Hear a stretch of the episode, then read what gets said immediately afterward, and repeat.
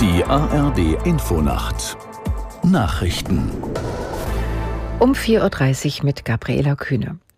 Die Mitgliedstaaten der EU fordern eine Feuerpause zwischen Israel und der Hamas.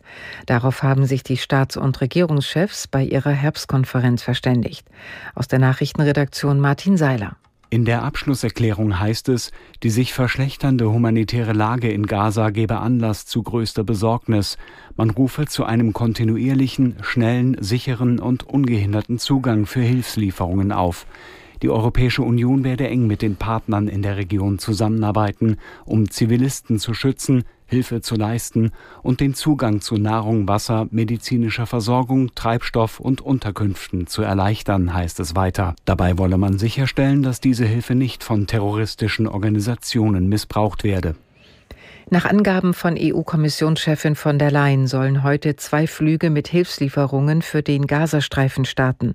Für die kommenden Tage seien weitere Flüge geplant, sagte sie nach dem ersten Tag des EU-Gipfels in Brüssel. Laut von der Leyen wurden bereits 56 Tonnen Hilfsgüter nach Ägypten gebracht und von dort in den Gazastreifen geliefert. CDU-Chef Merz beklagt eine Überlastung von Schulen wegen vieler Kinder mit mangelnden Deutschkenntnissen. Zu viele Schulen hätten zu viele Kinder, die die deutsche Sprache nicht richtig beherrschten, sagte Merz der Stuttgarter Zeitung. Das überfordere aktuell das Bildungssystem. Auch deshalb müsse man die irreguläre Zuwanderung in den Griff bekommen, betonte Merz. Übervolle Klassen gingen zulasten aller Kinder in diesen Schulen. Sie starteten mit unzureichender Bildung ins Leben und dies lasse sich später oft nicht mehr ausgleichen. Altbundeskanzler Gerhard Schröder wird heute für seine 60-jährige Mitgliedschaft in der SPD ausgezeichnet. Die Partei richtet für den 79-jährigen in Hannover eine Feierstunde aus. Aus Hannover Torben Hildebrand.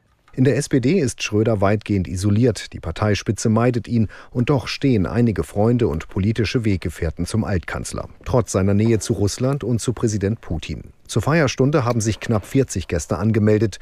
Die hat der Jubilar zu großen Teilen selbst ausgesucht. Der ehemalige Oberbürgermeister von Hannover, Schmalstieg, und die frühere Landesministerin Merck werden Reden halten. Schröder bekommt einen Blumenstrauß und eine goldene SPD-Anstecknadel. Das Wetter in Deutschland.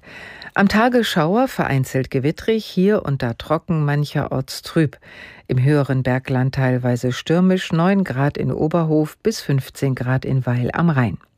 Morgen Regen, im Süden Aufheiterungen 8 bis 16 Grad und am Sonntag Schauer bei 12 bis 19 Grad. Das waren die Nachrichten.